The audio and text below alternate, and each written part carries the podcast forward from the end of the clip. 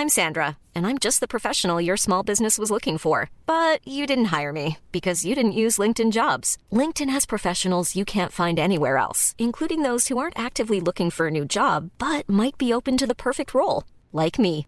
In a given month, over 70% of LinkedIn users don't visit other leading job sites. So if you're not looking on LinkedIn, you'll miss out on great candidates like Sandra. Start hiring professionals like a professional. Post your free job on linkedin.com/people today. Ready to pop the question? The jewelers at BlueNile.com have got sparkle down to a science with beautiful lab-grown diamonds worthy of your most brilliant moments. Their lab-grown diamonds are independently graded and guaranteed identical to natural diamonds, and they're ready to ship to your door. Go to BlueNile.com and use promo code LISTEN to get $50 off your purchase of $500 or more. That's code LISTEN at BlueNile.com for $50 off. BlueNile.com code LISTEN.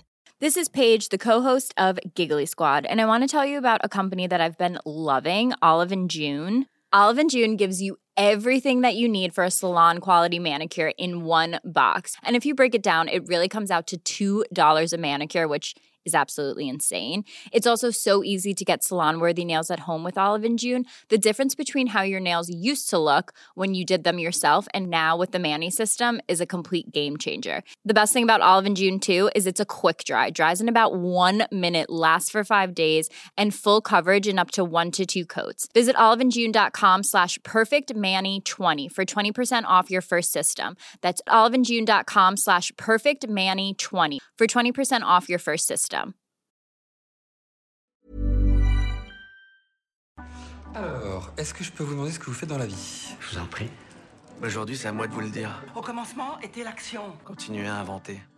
Je sais pas ce qui vous attend, je sais pas ce qui va se passer, mais on peut pas tout piloter. Vivez-le à fond. Je suis Sarah Crosetti et vous écoutez La Bascule. Ici, on s'invite dans l'intimité d'hommes et de femmes au parcours inspirant et singulier. On questionne l'art et la manière dont ils habitent le monde, le remettent en question et le redessinent à leur façon. On discute de ce qui les fait vibrer, des moments clés de leur existence où ils ont basculé vers d'autres horizons que ceux vers lesquels on les avait orientés jusque-là.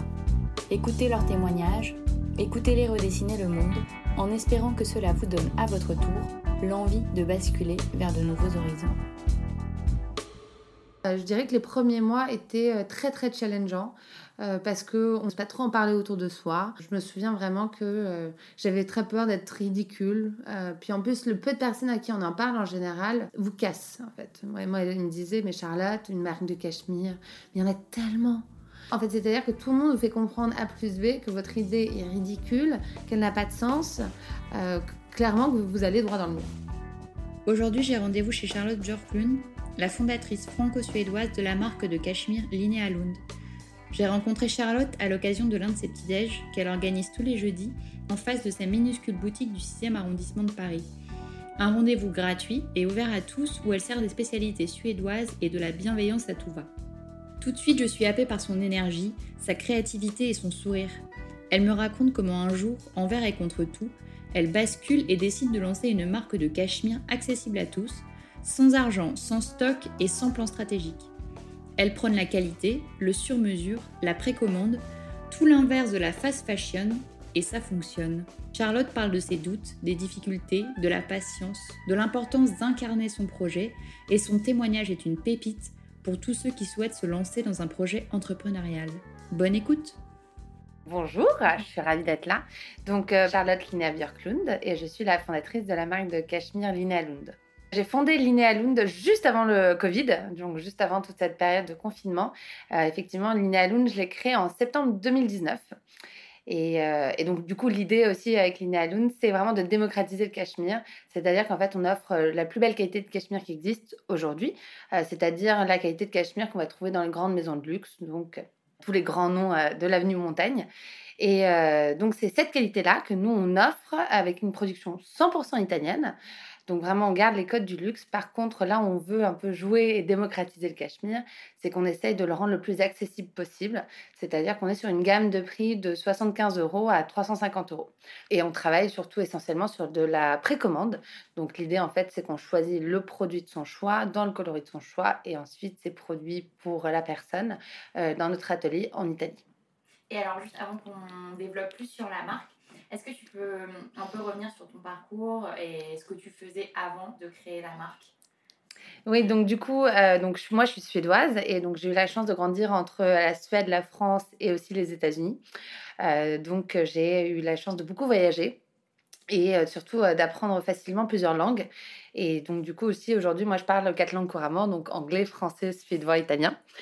Donc ce qui est un énorme avantage aujourd'hui. Et, et, du coup, moi, j'ai commencé mon aventure dans la mode auprès d'un bureau de recherche de tendance. je travaillais donc auprès de Lee. Euh, et euh, qui, euh, donc, elle est vraiment considérée comme un trend forecaster, c'est-à-dire qu'en fait, elle prédit les tendances à venir, mais vraiment, en fait, comme une archéologue. En fait, elle étudie les choses du présent pour prédire ce qui va se passer dans l'avenir, dans le futur. Là où l'archéologue va faire la même chose pour le passé. Oui, c'est en fait c'est fascinant et surtout une personne comme Lee est fascinante c'est vraiment en plus elle est considérée un peu comme une espèce de gourou parce qu'elle elle est vraiment visionnaire ce que je trouve qui est très très beau avec Lise, c'est que déjà elle a un sens euh, euh, du goût euh, qui est incroyable. Elle a un sens aussi des belles choses et des choses bien faites. Et je pense pour moi, c'est quelque chose qui me parle vraiment toujours, qui m'a toujours beaucoup parlé. Je pense par mon éducation suédoise, aussi par mes nombreux voyages. effectivement, l'appréciation du beau, mais aussi du bien fait. Ce qui est pour moi vraiment intéressant, surtout quand les deux sont connectés. Donc j'ai travaillé auprès d'elle pendant six ans, où j'étais son bras droit et son bras gauche.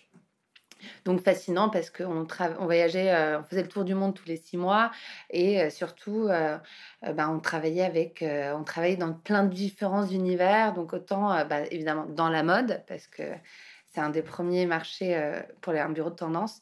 Mais après aussi, tout ce qui va être déco, nourriture, euh, animalerie, en fait, euh, voiture, tout est possible parce qu'évidemment, tout le monde est concerné par les tendances.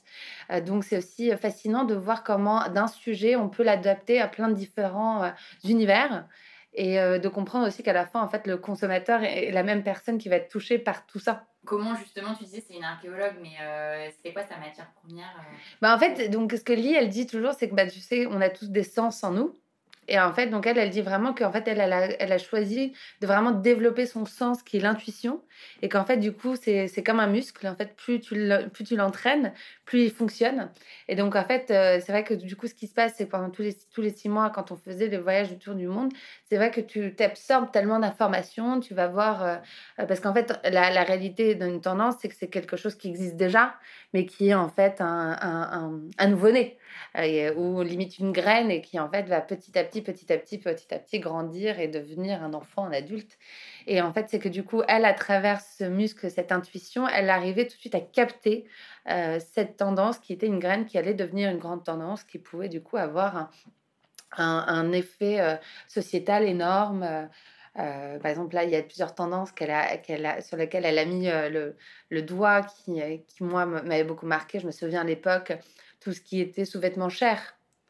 Euh, c'était vraiment quelque chose où Lee, je me souviens, elle avait fait un énorme, euh, une énorme présentation. Donc là, on est dans les années 90 euh, sur en fait tous les différents types de peau et en disant effectivement qu'il y avait un besoin de sous-vêtements, de seconde peau, d'avoir quelque chose plutôt caché, alors qu'à cette époque-là, on était sur quelque chose assez voyant en termes de sous-vêtements.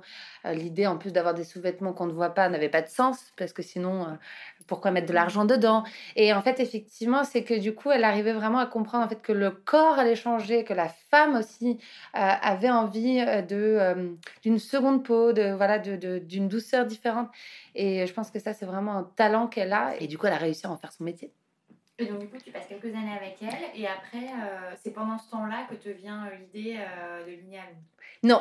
Alors, c'est ça qui est assez drôle, c'est que je pense que je, me, je, me, je, me, voyais pas ou je me, je me, ouais, je me voyais pas du tout. De, moi, je ne suis pas le genre de personne qui, qui est comme les jeunes qu'on peut entendre aujourd'hui qui disent Moi, dans 10 ans, je vais avoir une marque. non, moi, je savais que j'étais quelqu'un de très ambitieuse. Euh, j'aime les gens, j'aime l'humain. Euh, je savais qu'à mon niveau, j'avais envie de faire quelque chose ou euh, d'avoir porté ma pierre à l'édifice. mais je pense pas du tout que je m'étais dit que j'allais me lancer dans une marque parce que c'est un énorme challenge et puis c'est beaucoup plus compliqué qu'on croit quand même une fois qu'on est dedans.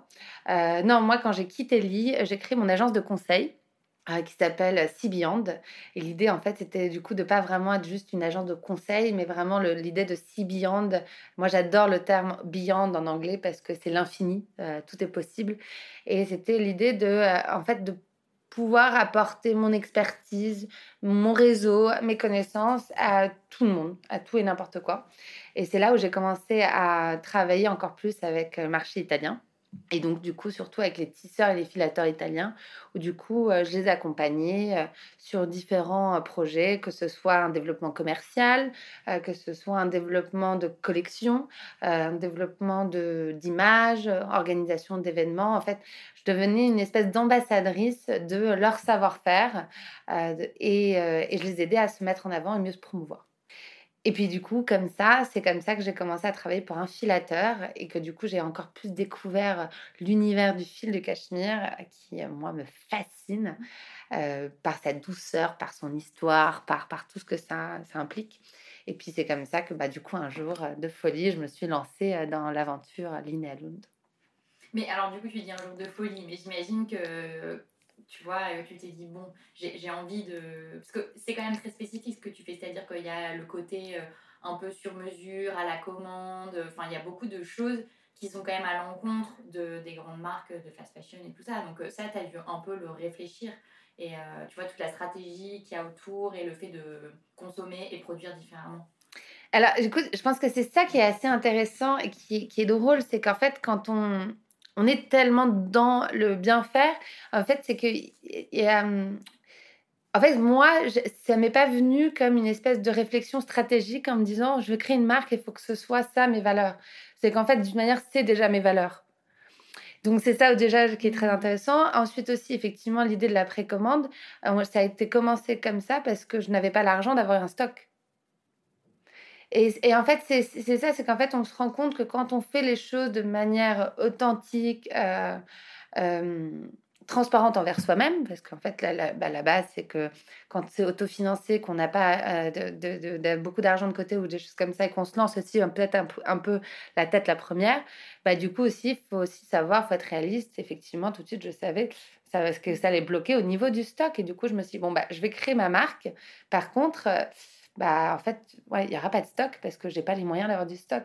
Et en fait, ce qui est beau aujourd'hui, c'est que du coup, c'est une de mes valeurs qui est devenue en plus vraiment encore plus vraiment le, le, la manière dont on définit Linnea Lund, mais parce qu'à la base, en fait, c'était juste moi qui étais honnête envers moi-même, où j'acceptais juste le fait que j'avais pas les moyens d'avoir du stock. Mmh. Donc en fait, c'est comme si d'une manière aussi, tu vois, il y a une espèce de gratitude, en fait, un truc circulaire qui se crée en disant, bah tu fais bien, du coup, ça se passe bien, et du coup, les gens comprennent. Euh, et en fait, ouais, il y a un truc très bienveillant, je trouve, en fait, qui se crée. En fait, il n'y a pas un jour, et c'est ce que je dis à beaucoup d'amis qui veulent se lancer, il n'y a pas un jour où je me suis dit, je me lance et je crée une marque. C'est qu'en fait, ça se fait vraiment petit à petit. Ce qui s'est passé, c'est qu'en fait, donc moi, je travaillais pour ce filateur en tant que consultante et du coup, on avait développé des qualités de fil extraordinaires avec une femme qui s'appelle Sophie Latte, qui est aujourd'hui considérée comme ma maman créative et qui, elle, est directrice artistique pour ce filateur. Et euh, c'était ses 60 ans. Et elle avait développé un fil de cachemire et soie extraordinaire. Et, euh, je sais qu'on trouvait que la qualité était somptueuse, etc. etc. Et en fait, je me suis dit, oh, je vais lui offrir pour ses 60 ans une écharpe dans cette qualité qu'elle a développée. Et encore une fois, c'est vraiment là où tout est beau et que tout peut vraiment se connecter. Et donc, du coup, j'ai acheté un kilo de cette qualité-là chez mon filateur et j'ai trouvé ce petit producteur euh, qui est donc d'une entreprise familiale qui, en plus, aujourd'hui est mon producteur et qui fait tous mes produits.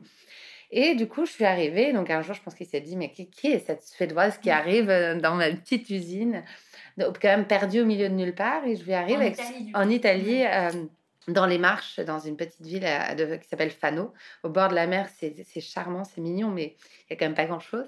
Et, euh, et, du coup, je suis arrivée avec mon kilo de fil en disant, euh, voilà, euh, en présentant et en lui demandant s'il pouvait me, combien d'écharpes il pouvait me faire avec ce fil de cachemire. Et du coup, il me dit, bah, je peux vous faire quatre écharpes. Et, et du coup, quand j'ai reçu les quatre écharpes, donc du coup, euh, Sophie est très proche de sa mère, je suis très proche de ma mère. Donc on a fait toute une petite histoire où en fait du coup il y avait quatre écharpes et c'était une pour Sophie une pour sa mère comme cadeau de ses 60 ans et puis du coup j'en ai gardé une et une pour moi, une pour ma mère. Donc c'était vraiment notre petit lien, un peu l'écharpe de l'amour et l'écharpe de maman et fille, etc. Et en fait, c'est quand j'ai vu cette première écharpe, déjà à quel point elle était heureuse, mais surtout quand j'ai vu cette écharpe, la qualité, euh, le prix de production que, j'avais eu, alors qu'en plus on n'avait fait que quatre écharpes, et euh, la possibilité en fait qu'il y avait derrière, c'est comme ça que je me suis dit, oh, pourquoi est-ce que je ne lancerais pas une marque? Euh, et, encore, et c'est ça que je trouve qui est tellement beau, c'est que c'est vraiment parti en fait au début de répondre à un besoin, de répondre à une demande d'amour, une envie de donner de l'amour. Et, euh, c'est comme ça que ça a commencé d'abord par des écharpes, des cols, que des produits sans taille pour que ce soit facile à produire. Mais euh, je veux dire, au début, il n'y avait même pas de nom. C'était ça, je me disais, mais comment, comment je vais appeler ma marque Alors qu'on se pose 150 questions, mmh. on se met une pression. Et d'ailleurs, ça vient d'où alors ce nom? Alors c'est ça, donc du coup, je voulais que, quand même que ça ait du sens parce que la base était tellement belle par Sophie, pour l'histoire d'amour pour Sophie, euh, de Sophie Le Cachemire qu'elle avait développée. Et je voulais que ce soit suédois. Euh, je suis effectivement, vu que je suis suédoise, mais je suis grandi quand même en France et donc j'ai passé plus de temps à l'étranger qu'en Suède. Il y a, je pense, un amour encore plus important qui s'est développé pour la Suède. Et euh, donc, c'est très, très, très important euh, de souligner ma, mon identité suédoise. Et euh, je réfléchissais, je réfléchissais, je réfléchissais. Et du coup, je, pensais à ma grand-mère qui, elle, avait une marque de mode, de boutique. Elle avait une marque de mode et des boutiques à Stockholm. Et elle s'appelait Linéa. Et en plus, Linéa, c'est mon deuxième prénom et le deuxième prénom de toutes les femmes de ma famille. Donc, je me suis dit, ah, c'est très, très beau. Puis, je trouve que Linéa, c'est vraiment beau et c'est doux. Et en plus, Linéa, en italien, c'est la ligne. Oui. Du coup, c'est pour rappeler aussi le fil de cachemire. Parce que tout part aussi quand même du fil de cachemire. Et Lund, c'est la deuxième partie de mon nom de famille. Mon nom de famille, c'est Björk Lund. Björk, c'est l'arbre, le boulot en suédois. Et Lund, ça veut dire la communauté. Donc en fait, mon nom de famille veut dire la communauté du boulot. Ce qui est aussi un peu rigolo. et euh, donc, du coup, Linéa Lund, c'est la communauté des linéas, donc des femmes de ma famille. Mais aussi, c'est la communauté du fil, donc de la ligne. Et du coup, quand ça, ça m'est venu, je me suis dit, ah, ouais, je me suis dit, c'est beau. Et puis en plus, je trouve que les deux L entremêlés, ça rappelle le fil, mmh. c'est très beau. Et, euh, et du coup, ouais, et puis je trouve que Lund, c'est. Euh, c'est très poétique, c'est féerique et en même temps c'est très personnel mmh. aussi, sans être trop personnel. Parce que je voulais pas que ma marque porte mon nom. Et donc là, donc tu fais tes quatre écharpes. Voilà. Euh, tu es encore au bureau de tendance à ce moment? Je continue à travailler pour elle en tant que consultante, tout à fait. Et là, du coup, euh, émerge un peu l'idée de te dire, euh, bah, je, pourquoi pas une marque, d'autres produits, et, voilà. Et, et, donc à ce moment-là, tu te dis, je vais essayer de développer, mais un peu dans la même lignée, la stratégie des petits pas, ou alors là, vraiment, tu te dis, bon, bah, je quitte mon boulot et je, je, me mets à plein temps sur, sur ce projet? Euh, non, alors donc du coup, je continue, j'ai mon agence de conseil, je commence à développer ça petit à petit. J'y crois énormément, mais c'est vrai que c'est compliqué. Euh, c'est mon agence de conseil quand même qui me fait vivre. Donc je savais que je pouvais pas tout arrêter. Euh, en même temps, effectivement, il y a cette espèce d'adrénaline. mais aussi, je dirais qu'il y a cette angoisse. C'est-à-dire que j'ai mes quatre écharpes, je commence à avoir des commandes par euh, des gens de la famille, des amis d'amis, etc. Mmh. Donc, euh, je fais des espèces de réunions un peu à la Tupperware où j'arrive avec mes prototypes, ma gamme de couleurs. Les gens choisissent le produit et puis je produis euh, donc chez Marco, notre producteur en Italie qui lui est ravi. D'un seul coup, il voit les petites commandes arriver petit à petit, petit à petit. Mais c'est complètement euh, fait euh, de manière euh, très artisanale, très, très familiale. C'est-à-dire qu'à ce moment-là, c'est ma mère qui reçoit les produits chez elle, qui, elle, coud un par un les étiquettes Linéaloun dessus. Et après, qui les fait expédier de chez elle en Normandie, parce que du coup, moi, je travaillais de chez moi à Paris. C'était trop compliqué de faire tout passer par mon appartement. Euh, mais donc, ouais, je pense que je me pose plein de questions et en même temps, il y a le côté de ne pas se sentir légitime. Euh, voilà, de se dire aussi, ok, très bien, alors est-ce que, je sais pas, est-ce que je, me considère comme une marque? En même temps, je suis une marque, mais je suis pas vraiment une marque parce que je suis tellement au début du début. Euh, vient aussi la question du compte Instagram. Qu'est-ce que je poste? Comment je poste? Le côté aussi, au début, on a très peu de followers, on se sent très ridicule. Euh, on voit tout le monde faire des lives, mais on n'ose pas faire des lives en même temps. Est-ce que toi, ça passe directement Tu as un site ou alors tout passe directement par Instagram? Tout commence d'abord par Instagram parce qu'en fait, moi, je me dis, euh, je vais d'abord créer une petite communauté sur Instagram avant de faire mon site. Et puis surtout, c'est que je savais aussi, je suis quand même assez perfectionniste. Je m'étais dit, bon, un site, il va falloir faire des photos. Mm. Alors déjà, mon photo portée, encore ça, ça peut être assez facile, mais surtout photo pack shot.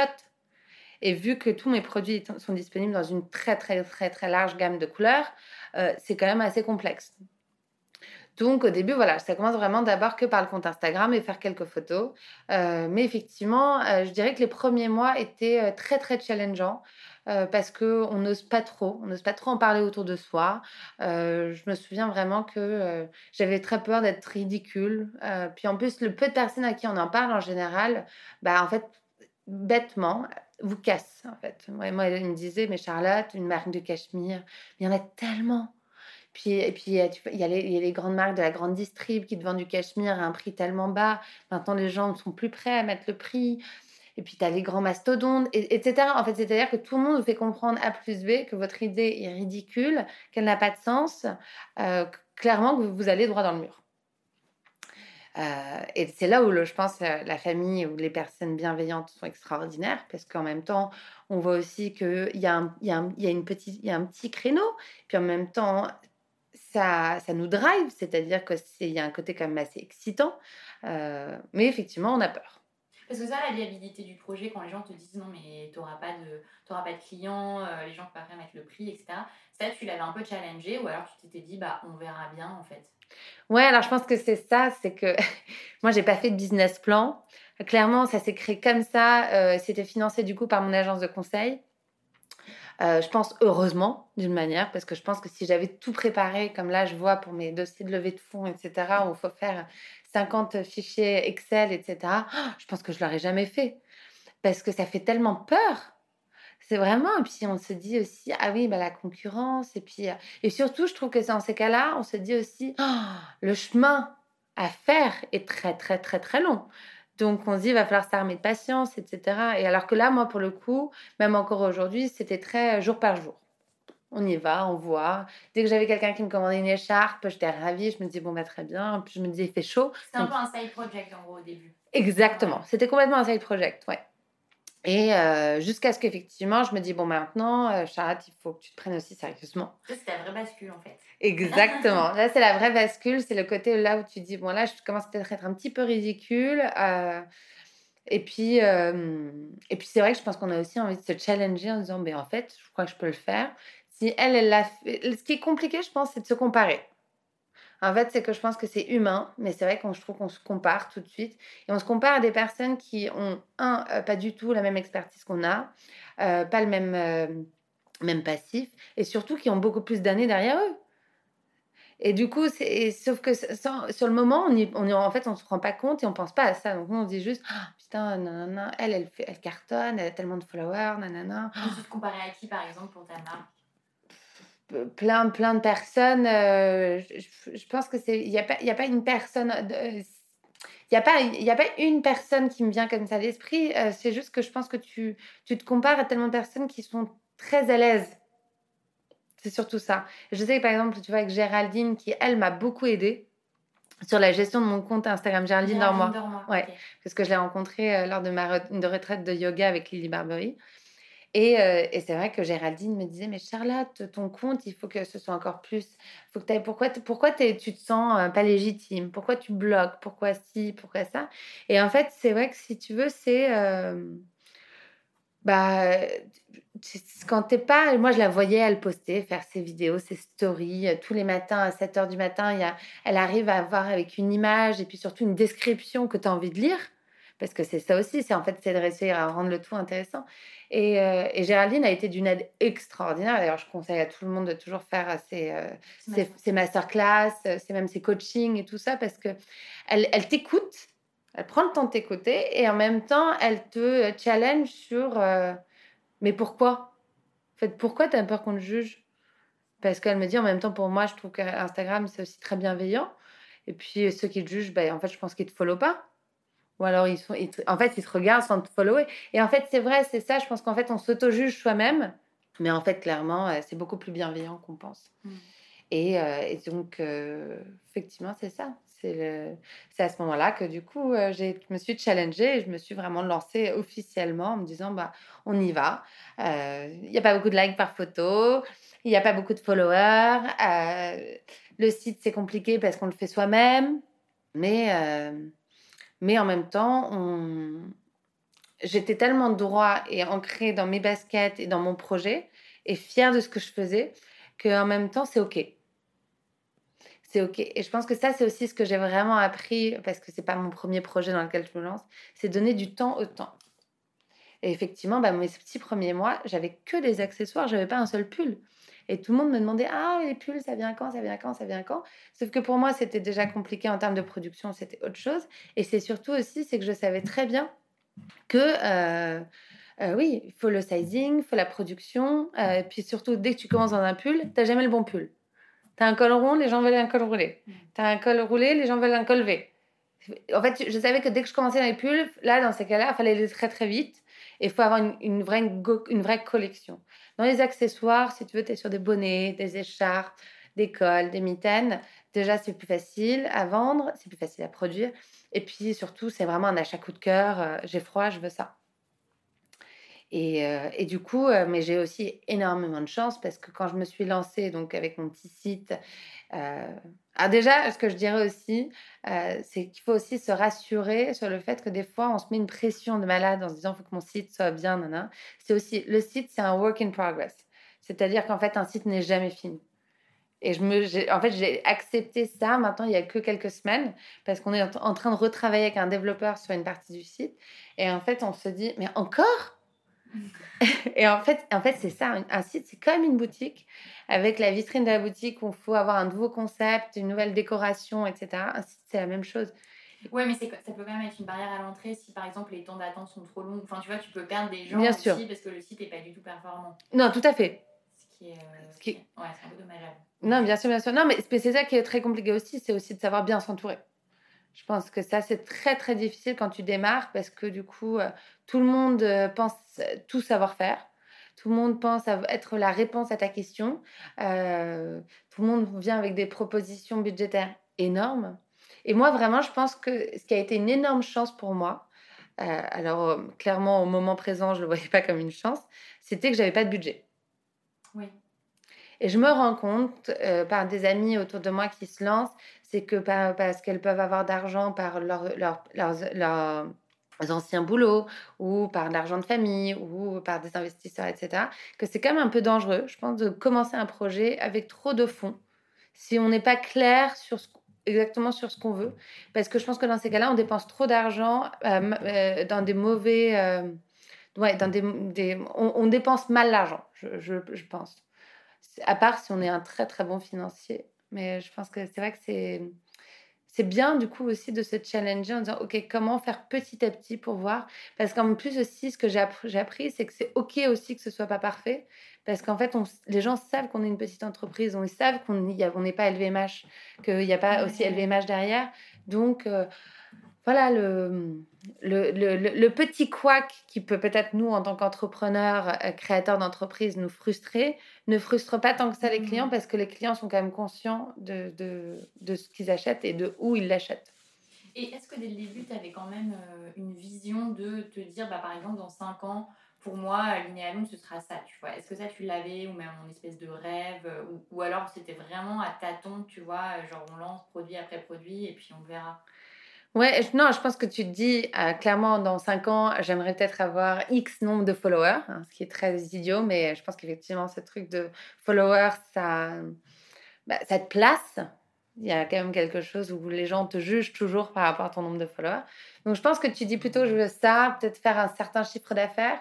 Euh, par contre, clairement, euh, non, je me suis pas dit dans 5 ans, non. Je pense que je me t'ai juste dit, dans 5 ans, j'aimerais que que je que je gagne bien ma vie avec, que ce soit un projet qui fonctionne, qui plaise, qui se développe. C'est plutôt ça. Euh, mais, euh, mais, mais là, maintenant, quand j'ai réfléchi par rapport à tu vois, comment tu me poses la question, je me dis, oh, je pense pas que je me serais, que je, me serais vue avec une boutique place Furstenberg quand j'ai ouvert, quand j'ai créé ma marque.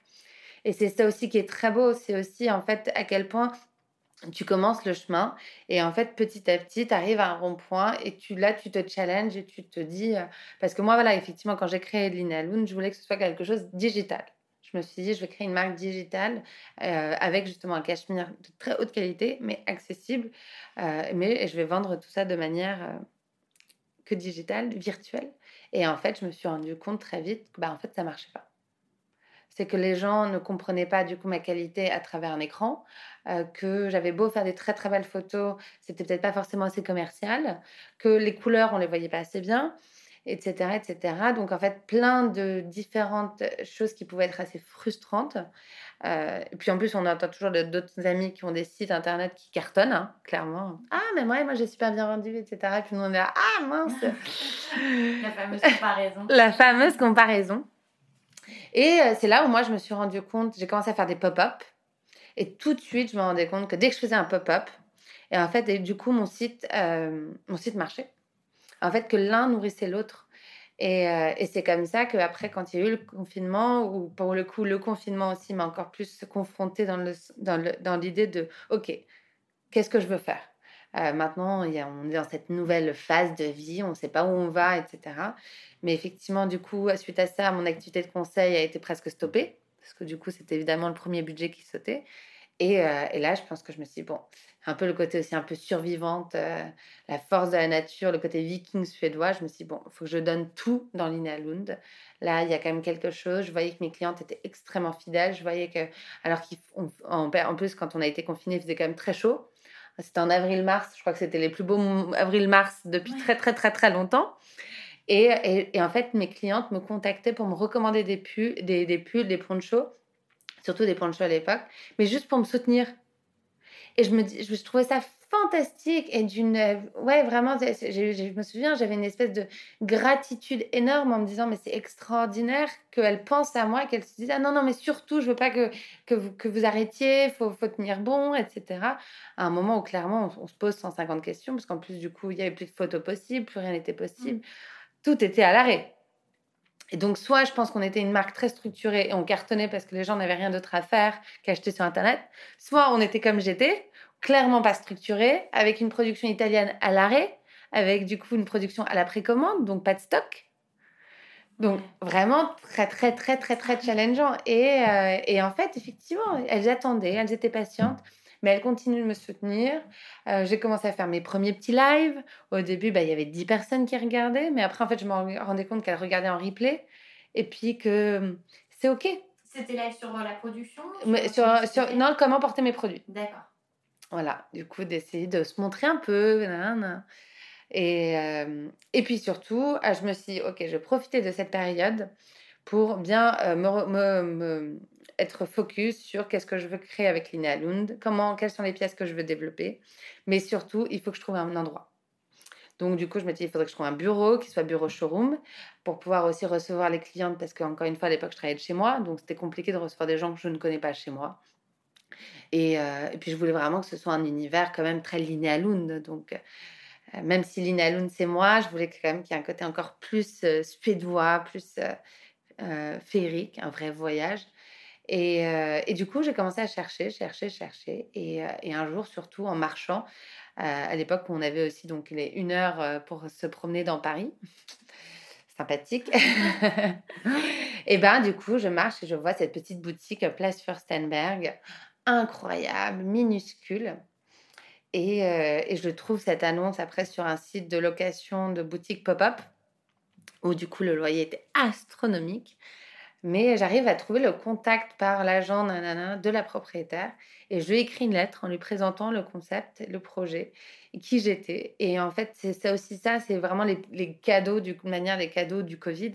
Euh, c'est que cette femme est extraordinaire. Elle a acheté cette boutique avec sa sœur comme investissement financier. Et, euh, et, elle, elle a voulu apporter cette pierre à l'édifice en soutenant une jeune entrepreneur dans son projet. Et donc, du coup, euh, je me suis installée euh, place Furstenberg en septembre 2020. Et ça, je pense que ça a été une des meilleures décisions que j'ai prises. Vraiment. pour ceux qui ne connaissent pas, en gros, la place Furstenberg, c'est dans le 6e et c'est une place ultra typique, euh, magnifique, quoi. Ouais, c'est ça. Avec des arbres au milieu. enfin, effectivement, c'est un cadre de rêve pour une première boutique. Oui, c'est ça. En plus, ce qui est très beau, c'est que du coup, quand les gens googlent Linéalune place Furstenberg, ça crée une curiosité. Donc, en mmh fait, du coup, les gens, ça devient vraiment ici un peu une adresse destination où les gens se disent Ah, je veux voir cette place parce que je ne connais pas. En plus, on est quand même juste derrière l'église Saint-Germain, donc en plus, on est quand même très bien situé. Et euh, en même temps, ce qui est très beau, c'est que es, tu vois, es à côté de la frénésie de boulevard Saint-Germain, rue de Rennes. Et tu arrives place Fürstenberg et c'est vraiment un autre rythme, un autre calme. Pour moi, c'est vraiment, ça me rappelle aussi vraiment, tu vois, c'est vrai, très suédois. C'est un vrai petit village, cette petite place où tout le monde se connaît. Et, euh, et puis c'est charmant en fait. Mais après tu dis c'est un coup de chance, tu vois, d'avoir trouvé ce gars, etc. Mais le fait typiquement d'écrire une lettre et tout ça, ça c'est enfin, c'est quand même c'est toi qui va euh, déclencher ce qui t'arrive en fait. Et est-ce que ça c'est un truc que tu as qui, qui, fait partie de ton caractère et que tu fais régulièrement euh, d'aller je sais pas tout à l'heure tu me disais oui c'est mon côté suédois de pas de pas accepter qu'on me dise non tu vois mais il y a peut-être aussi ça qui fait que bah ça fonctionne en fait. Mmh. Oui non je, je pense peut-être c'est vrai que en fait, je, pense qu'il y a. Euh, j'ai pas peur. Mm. Je pense que c'est surtout ça. Mais je pense que c'est comme aussi le fait de parler plusieurs langues où tu, tu vois, beaucoup de gens me demandent mais comment ça se fait que tu parles quatre langues couramment? Et en fait, je dis mais c'est parce que par exemple l'italien, je l'ai appris vraiment sur, sur le tas parce que les Italiens parlent très mal anglais, ne euh, parlent pas du tout français ou un tout petit peu de temps en temps. Et du coup, je n'ai pas eu d'autre choix que de parler italien. Et c'est surtout qu'en fait, moi, j'ai pas peur de parler mal italien on peut me corriger, etc. Mais c'est qu'en fait, on, y va, on, y va, mmh. on y va bien. Et c'est vrai que euh, pour moi, il y a un côté coup de chance. Et après, effectivement, il y a un côté aussi où tu crées ta chance, mais aussi, effectivement, où tu te donnes les moyens. C'est, tu vois, même par exemple, une des premières personnes qui m'a vraiment aidé aussi à, à, donner l'espèce de spotlight, comme on dit en anglais, à Linnea Lund, c'était Peggy Frey, l'influenceuse. Pareil, Peggy, si tu veux, j'avais essayé de lui écrire sur Instagram. Elle voyait pas mes messages, mais parce que je pense qu'elle en reçoit tellement que du coup, à la fin, Peggy, j'ai réussi à trouver son adresse. Je lui ai envoyé une lettre avec un échantillon. Son adresse postale Ouais, son adresse postale. Donc, clairement, je suis très lettre. Hein. je lui ai envoyé une lettre avec un échantillon de cachemire. Et je me souviens à ce moment-là, je suis en Suède chez ma grand-mère. Et là, je revois une, la notification. Peggy Frey euh, a commencé à vous suivre. Et là, je me dis, waouh! Et, là, je reçois un message, un MP, où elle me dit, euh, tu l'as ton interview. Et là, tu dis, c'est génial. Et ce qui est génial, si tu veux, c'est de, euh, de, que ce genre de personne, déjà, soit sensible à ça. Mais effectivement, encore une fois aussi, c'est que je pense que c'est vraiment qui je suis. Euh, comme là, les petits déjeuners, donc tous les jeudis matins, j'organise les petits déjeuners de la place Furstenberg. J'invite plein de personnes qui m'inspirent, mais après, tout le monde est bienvenu. Mais effectivement, c'est aussi un moment d'échange, de, rencontre. Euh, les gens, s'ils veulent venir, viennent. S'ils veulent pas venir, bah, viennent pas. Mais euh, c'est, je pense que ouais, je, me dis euh, qu'à la fin, on a tous à apprendre les uns des autres. Et puis aussi, je pense qu'avec le Covid, on, on, a tous été quand même assez seuls et qu'on a envie d'échanger plus que jamais.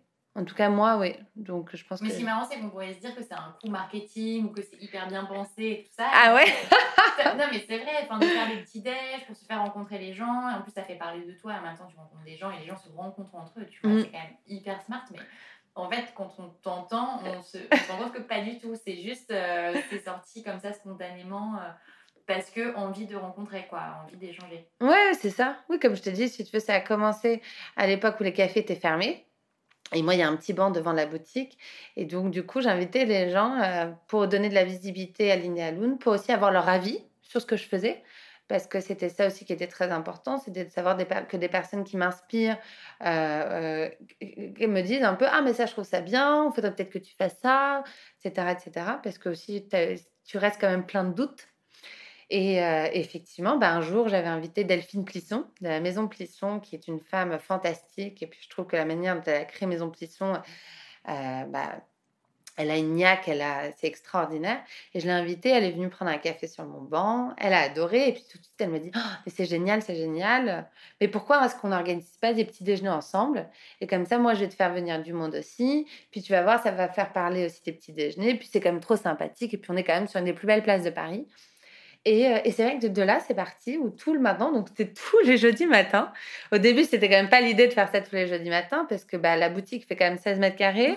Euh, on n'a clairement pas euh, une cuisine dans cette, cette boutique, donc c'est quand même aussi logistique. en termes de logistique, c'est quand même un petit challenge, hein, parce qu'on ramène quand même une table avec des tréteaux, toute la vaisselle, mmh. et puis on fait les choses bien, tu vois. Je veux dire, il n'y a rien en carton, quoi que ce soit, donc merci.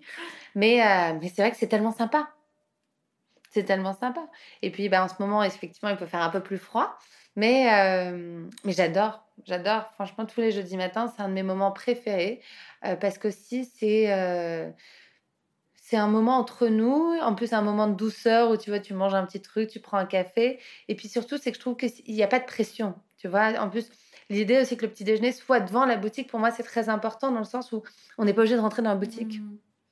En fait, c'est juste que je pense que c'est plus facile pour Tu moi. de- pas la main. Non, voilà. Et puis tu vois, c'est que si je vais, on va pas le faire dans un café, parce que pourquoi le faire dans un café, sachant que je, je l'organise avec plaisir et puis à ma manière, et puis j'aime recevoir les gens. Mais euh, c'est juste l'idée de se prendre un petit café, un, un- un petit déjeuner ensemble.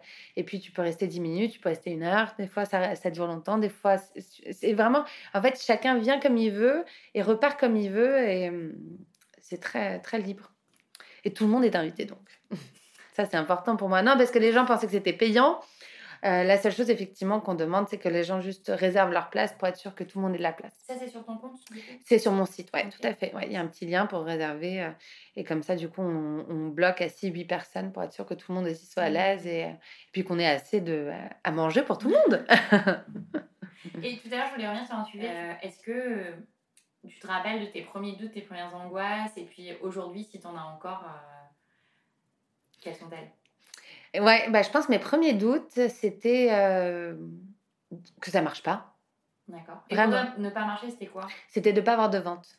Ne pas vendre. Ouais.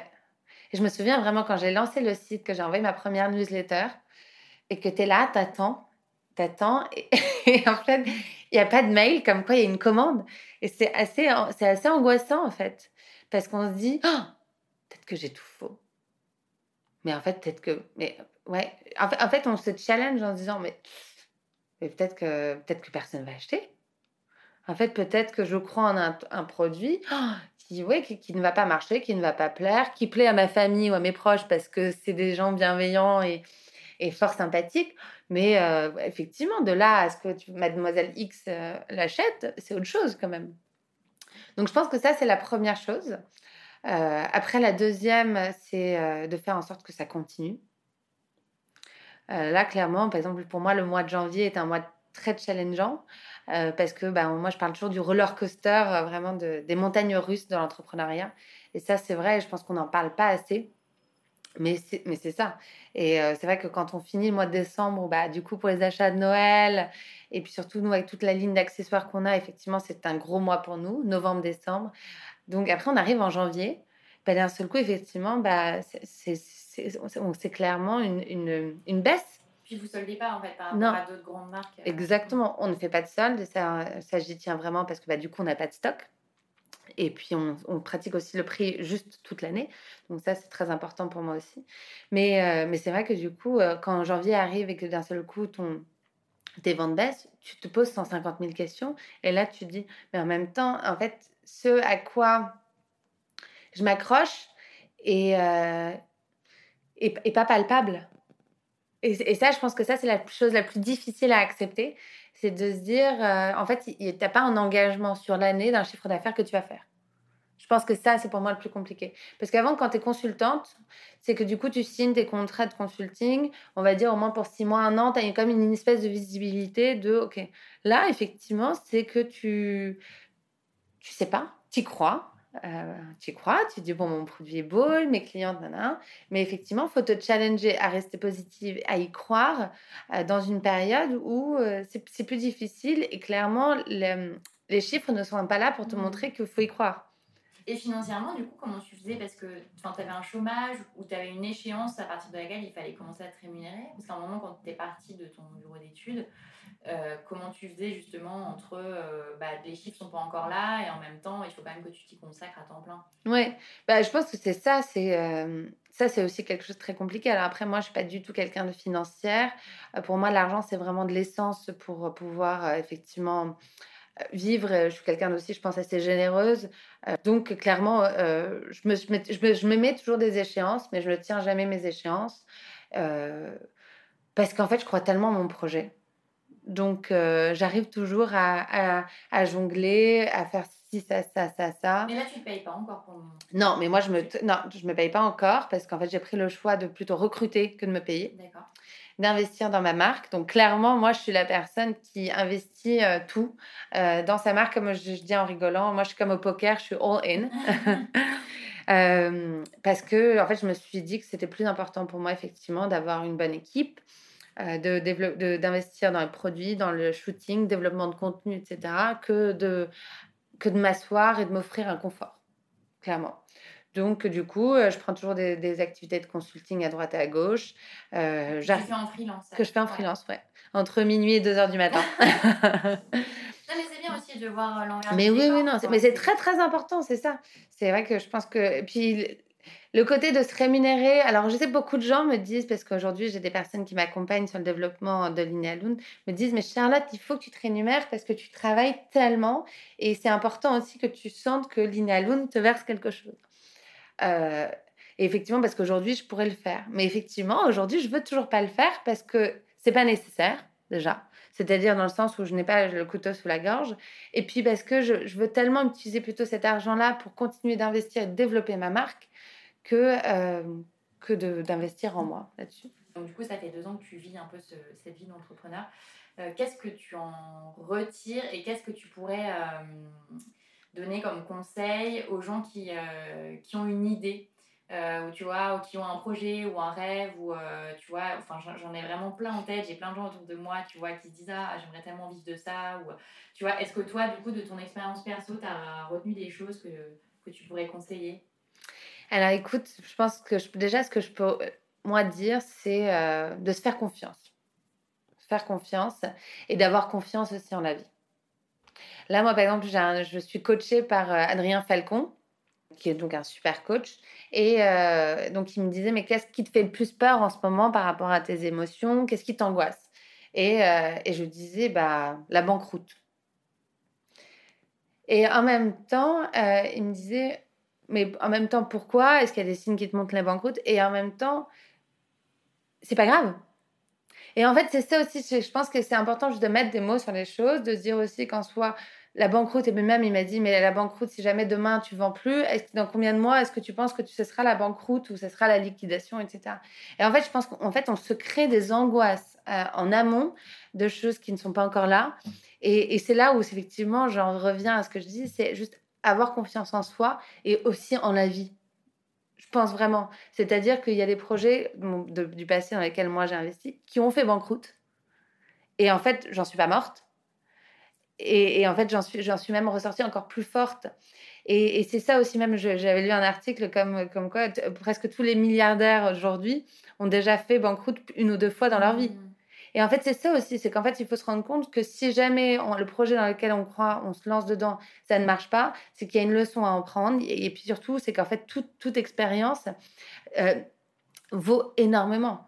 Moi, je sais qu'aujourd'hui, j'en serais pas là aujourd'hui avec Lina Lund de, haut de mes 32 ans si je n'avais pas fait tous ces projets avant qui ont pu marcher ou qui n'ont pas marché pour raison X, Y, Z, parce qu'ils m'ont tellement appris. Ils m'ont tellement appris et ils ont fait que quand j'ai créé euh, Linealoon, j'ai commencé la première année toute seule, toute seule, et j'y allais petit à petit. Alors que peut-être sur les autres. tu dis tout seul par rapport à avoir un associé? Ouais, avoir un associé ou surtout, c'est, tu, tu vois, avoir une équipe euh, ou avoir une grande collection. Tu vois, parce que, les autres projets euh, que tu avais lancés auparavant, c'était dans le même domaine? Non, c'était dans les bijoux et dans les, j'avais lancé des bracelets, puis après j'avais repris une marque de bijoux avec un associé. Mais, euh, mais surtout, c'est que je pense que sur les autres, je voulais aller très vite. Très, très vite. Euh, parce que pour le coup, vu, j'ai vu euh, réussir à, bien faire financer aussi le projet par des banques, par, des, par, par différentes partenaire. Mais du coup, ouais, j'ai voulu aller trop vite et je me suis brûlé les ailes et j'ai dépensé de l'argent sur un showroom à New York, un showroom à Paris, parce que je me suis dit, ça, c'est la stratégie à faire, ça va être super, ça va me donner de la visibilité, ça va montrer qu'on est à Paris, qu'on est à New York, etc. Et en fait, clairement, je suis allée beaucoup trop vite et on a dépensé de l'argent qui n'était pas forcément nécessaire au moment X. Euh, sauf que grâce à ça, je sais très bien qu'aujourd'hui avec Lina Lund, bah, je n'y vais pas, j'y vais doucement. Et c'est ça aussi, c'est que je pense que tous tes amis ou tout le monde qui veut se lancer, déjà, allez-y, vous n'avez pas grand-chose à perdre, déjà, je pense. Et puis aujourd'hui, en plus, encore plus avec les réseaux sociaux, il y a une manière quand même de, de tester qui est énorme.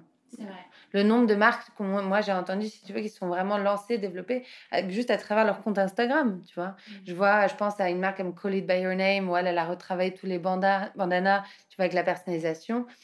Tu vois, elle a commencé que comme ça, toutes les commandes passaient que par son compte Insta. Il y a une marque aussi à Saint-Tropez qui fait des paniers, qui s'appelle Mana Saint-Tropez. Là, elle vient de lancer un site, mais avant, elle n'avait pas de site. C'est-à-dire qu'à partir du moment que je pense que tu es juste ancré authentique, ça, c'est la, seule, ouais, la chose pour moi qui est peut-être la plus importante, c'est juste n'essayez pas de ne copier quelqu'un d'autre ou de ne pas être vous-même. Et c'est ça aussi que moi j'ai du mal aussi à comprendre et que sur lequel j'essaie de travailler, c'est qu'à la fin, en fait, notre projet, on l'incarne et c'est le nôtre. Et encore plus aujourd'hui, je pense qu'il faut encore plus incarner nos projets. Et même si on n'est pas forcément très à l'aise, ou on se dit euh, on va avoir l'air ridicule ou X, Y, Z, euh, bah, en fait, c'est ça qui va faire que ça marche. Parce qu'en fait, c'est bah, ton projet, c'est mon projet. Et, et, en fait, soit les gens adhèrent, soit les gens adhèrent pas. Mmh. Mais je pense que les gens n'adhèrent plus maintenant juste à une idée. Ils adhèrent à un tout. Et ce tout, c'est toi, c'est ton projet, c'est tes valeurs, c'est comment tu communiques, etc., euh, etc. Et puis après, tu es la meilleure version de toi-même, comme on dit toujours. Donc, euh, personne d'autre n'est toi. Donc, en fait, autant euh, le faire vraiment comme on a envie de le faire. Et ça, c'est ce qui te guidait au début, parce que je, repense à ce que tu dis. tu te lances, effectivement, personne te suit, personne personne n'achète, etc. Ça, c'est un passage qui est horrible. Enfin, horrible Le passage que personne. Mais même moi, parfois, j'ai des projets et je, me dis, il va falloir passer par cette phase où, effectivement, c'est le début et euh, ça n'a pas du tout l'engouement souhaité. Enfin, forcément que ce sera le cas parce que toi, dans ta tête, c'est incroyable, mais en fait, pour les autres, ça n'est pas du tout. Et ça, du coup, c'est ce qui te guidait, c'est de te dire. Euh, enfin, de toute façon, moi, j'y crois et c'est l'essentiel. Ouais, ouais, c'est ça. Alors, déjà, je, euh, je, pense que ce qui est important, c'est de s'entourer de personnes très, très bienveillantes parce que tu verras que les premiers mois, bah, tes amis, ta famille, franchement, ils te mettent beaucoup de baume au cœur. Parce que quand tu reçois la petite commande d'un poncho au mois d'août, tu vois, par ta sœur, tu dis, bon, c'est quand même sympa. Donc ça, je ça c'est important parce que ça va être les ça rassure. Et après, la confiance en ton projet. Et puis, en fait, surtout, donner du temps au temps. Et je pense le moment après, encore une fois, où la vie est bien faite, il faut avoir confiance en soi et en son projet. Le moment où il y a une personne qui achète un produit euh, sur ton site que tu ne connais pas, là, il y a un espèce de truc qui se fait où tu te dis Oh my God, vraiment. Et je, me souviens, c'est une des premières personnes, c'était une, une femme qui est encore une cliente extrêmement fidèle de la marque, qui a acheté, qui est à Singapour et qui, a fait sa première commande. Et je te jure, je me suis dit, à Singapour. Et c'est là aussi où c'est extraordinaire la possibilité avec les sites internet, avec tu vois, avec tout ce que tout nous offre, tout ce qu'on nous offre aujourd'hui, c'est cette possibilité de rayonner mondialement. Et, euh, et là, ouais, c'est là, tu as, un truc qui se passe. Mais c'est encourageant parce que, tu vois, à côté de ce discours que tu tiens, tu as aussi le fait que de plus en plus, tu vois, il y a tellement justement de digital, il y a tellement de marques, il y a tellement de choses. Tu vois, Instagram, typiquement, c'est un réseau qui est en train de devenir euh, complètement payant, tu vois. Et donc, en fait, tu as tellement une visibilité qui est de plus en plus difficile aujourd'hui que c'est bien d'avoir aussi des témoignages comme le tien qui disent bah en fait euh, malgré tout on y arrive tu vois on n'est pas obligé de verser des millions pour, euh, pour être visible non non et, je pense que c'est vraiment c'est ça donner du temps au temps et accepter que ça prend du temps je pense encore plus pour ceux qui vont se lancer aujourd'hui, ça va prendre encore plus de temps parce que, comme tu dis, euh, il y a de plus en plus de comptes, il y a de plus en plus de marques, la concurrence est énorme, euh, tout ce qui devient maintenant Facebook Ads, etc. Euh, c'est challengeant pour une petite marque d'avoir de la visibilité, ça c'est sûr. Donc c'est là où je pense qu'il faut aussi être fort et être créatif et chercher de la visibilité ailleurs, d'autres manières. Et c'est là où, par exemple, tu vois, tu, tu disais que c'était un peu un truc marketing. Alors, je suis très flattée, hein, mais mes petits déjeuners, c'est ça. La base, c'est vraiment ça. C'était en fait d'avoir de, de, la visibilité euh, au niveau de ma boutique, de ma marque, mais à travers quelque chose que j'aime faire, donc un petit déjeuner, recevoir. Euh, mais c'est qui je suis. Mmh. Et c'est là où ça marche. Et c'est vrai qu'aujourd'hui, quand les gens entendent parler de Lina Lune, ils me disent Ah, mais c'est toi qui fais les petits déjeuners? Oh, Je suis ravie. Je me dis Ah, mais c'est génial. Mais parce que euh, parce que c'est authentique. Parce que pour le coup, il n'y a pas de jeu derrière. Euh, c'est euh, c'est moi le jeudi matin à 6h30 qui arrive sur la place en train de balayer euh, devant la boutique et qui vient avec mes thermos de thé et de café de chez moi. Donc il y a vraiment, j'y mets mon cœur. Mmh. C'est ça, c'est qu'il n'y a pas de. On n'est pas 12 petites personnes en dessous. c'est c'est moi. Je pense que c'est vraiment ça le plus important. C'est de, de ne jamais se perdre. Là où on peut facilement aujourd'hui avoir tendance à se perdre parce qu'on se compare, parce qu'on entend si, parce que parce qu'on ne sait pas. euh, parce qu'on est on est plein de doutes. Et, euh, et puis parce qu'il y a toujours une personne qui va vous raconter qu'elle a lancé son produit, puis ça a cartonné, puis si ça, ça, ça, ça, ça, ça. Et, euh, et je pense qu'en fait, il faut aussi essayer de se méfier et de effectivement peut-être écouter un peu moins les personnes qui ont une, une grande bouche, parce que c'est pas forcément toujours vrai. Et, et, puis, et puis ça sert à rien en fait de se comparer à la mmh. fin comme on dit, l'herbe n'est jamais plus forcément plus verte chez le voisin. Donc, euh, justement, à partir du moment qu'on fait quelque chose qu'on aime, qu'on achèterait, parce que moi, clairement aussi, c'était ça. Quand j'ai créé Linéaloon, c'était de créer un produit que que j'achèterais. Et, euh, et c'est ça, aujourd'hui, tout ce qui est Linéaloon, c'est clairement, euh, c'est moi, c'est ce que j'aime et c'est ce que je, je, je, je, cherchais dans une marque. Mmh. Et est-ce qu'il y a des, des personnes ou des, des livres ou des enfin, vraiment peu importe, des choses qui t'ont inspiré justement dans ton cheminement de création de projet? Mmh, bah moi, j'aime beaucoup lire tous les livres à l'américaine, de vraiment. Euh, Le développement. Ouais, ouais, ça j'adore ça, c'est vraiment mon truc. Après, j'écoute plein de podcasts là-dessus. Euh, je suis vraiment très, très américaine là-dessus. Le côté de, de, l'esprit positif, y croire, se créer une routine, euh, se réveiller tôt. Euh, ouais, il y a vraiment ce truc très challengeant aussi où plus tu es positif, plus tu crois, plus ça fonctionne, etc. Moi, ça me parle beaucoup. Il n'y a, a, pas un livre spécifique. je dirais par contre en podcast, j'adore les podcasts de Léa Salamé. De Femme puissante. Femme puissante, ouais. Ça, je trouve ça génial parce que je trouve ça génial en fait d'entendre toutes ces femmes différentes, euh, que ce soit actrices ou euh, voilà ou des créatrices d'entreprises, à quel point en fait elles, euh, elles ont réussi à leur niveau de rester elles-mêmes. Et en fait, je crois que c'est ça le plus important, c'est qu'on peut, on peut avoir tendance à se perdre, peut-être parce qu'on est femme, on est encore plus sensible et on est, on est pleine de doutes sur si ça, ça, ça. Et en fait, je trouve que femme puissante, au moins, moi, ça me réaligne en me disant genre, waouh, ouais, ouais, pas mal, pas mal, cool. Donc, euh, juste, ouais, croire en nous. Et puis aussi, peut-être aussi euh, s'aider et se soutenir entre nous, comme toi, là, qui vient, qui m'interviewe. Je pense c'est ça, essayer de se donner de la visibilité entre nous et se soutenir entre nous. Je pense que ça, ça, serait bien que ça continue et que ça, que ça se développe encore plus, parce que c'est tellement beau. Mmh. Bah, on arrive à la fin. J'ai une dernière question pour toi. Ouais. Euh, où est-ce que tu as envie là d'emmener euh, Linéaloon Quels sont tes prochains projets euh, pour ta marque? C'est surtout, euh, je croise les doigts que ça se fasse, mais c'est l'idée d'ouvrir une boutique à Stockholm en septembre. Donc on va rester sur le même concept, une petite boutique vitrine de 30 mètres carrés. mais effectivement, bah, j'y tiens énormément. je pense que ça va être un énorme moment émotionnel pour moi euh, de me dire que j'ouvre ma boutique à Stockholm. Mais euh, voilà. Donc voilà, j'ai hâte, on croise les doigts. Super. Super projet. Bah, merci beaucoup, Charlotte. Merci beaucoup, merci de m'avoir reçu. Pour retrouver toutes les références et les ouvrages abordés dans ce podcast, rendez-vous dans la description du podcast ou sur le compte Instagram French Bontemps. Et si vous avez aimé, N'hésitez pas à vous abonner, à laisser une petite étoile ou un mot doux sur Apple Podcast. À bientôt pour un nouvel épisode de La Bascule.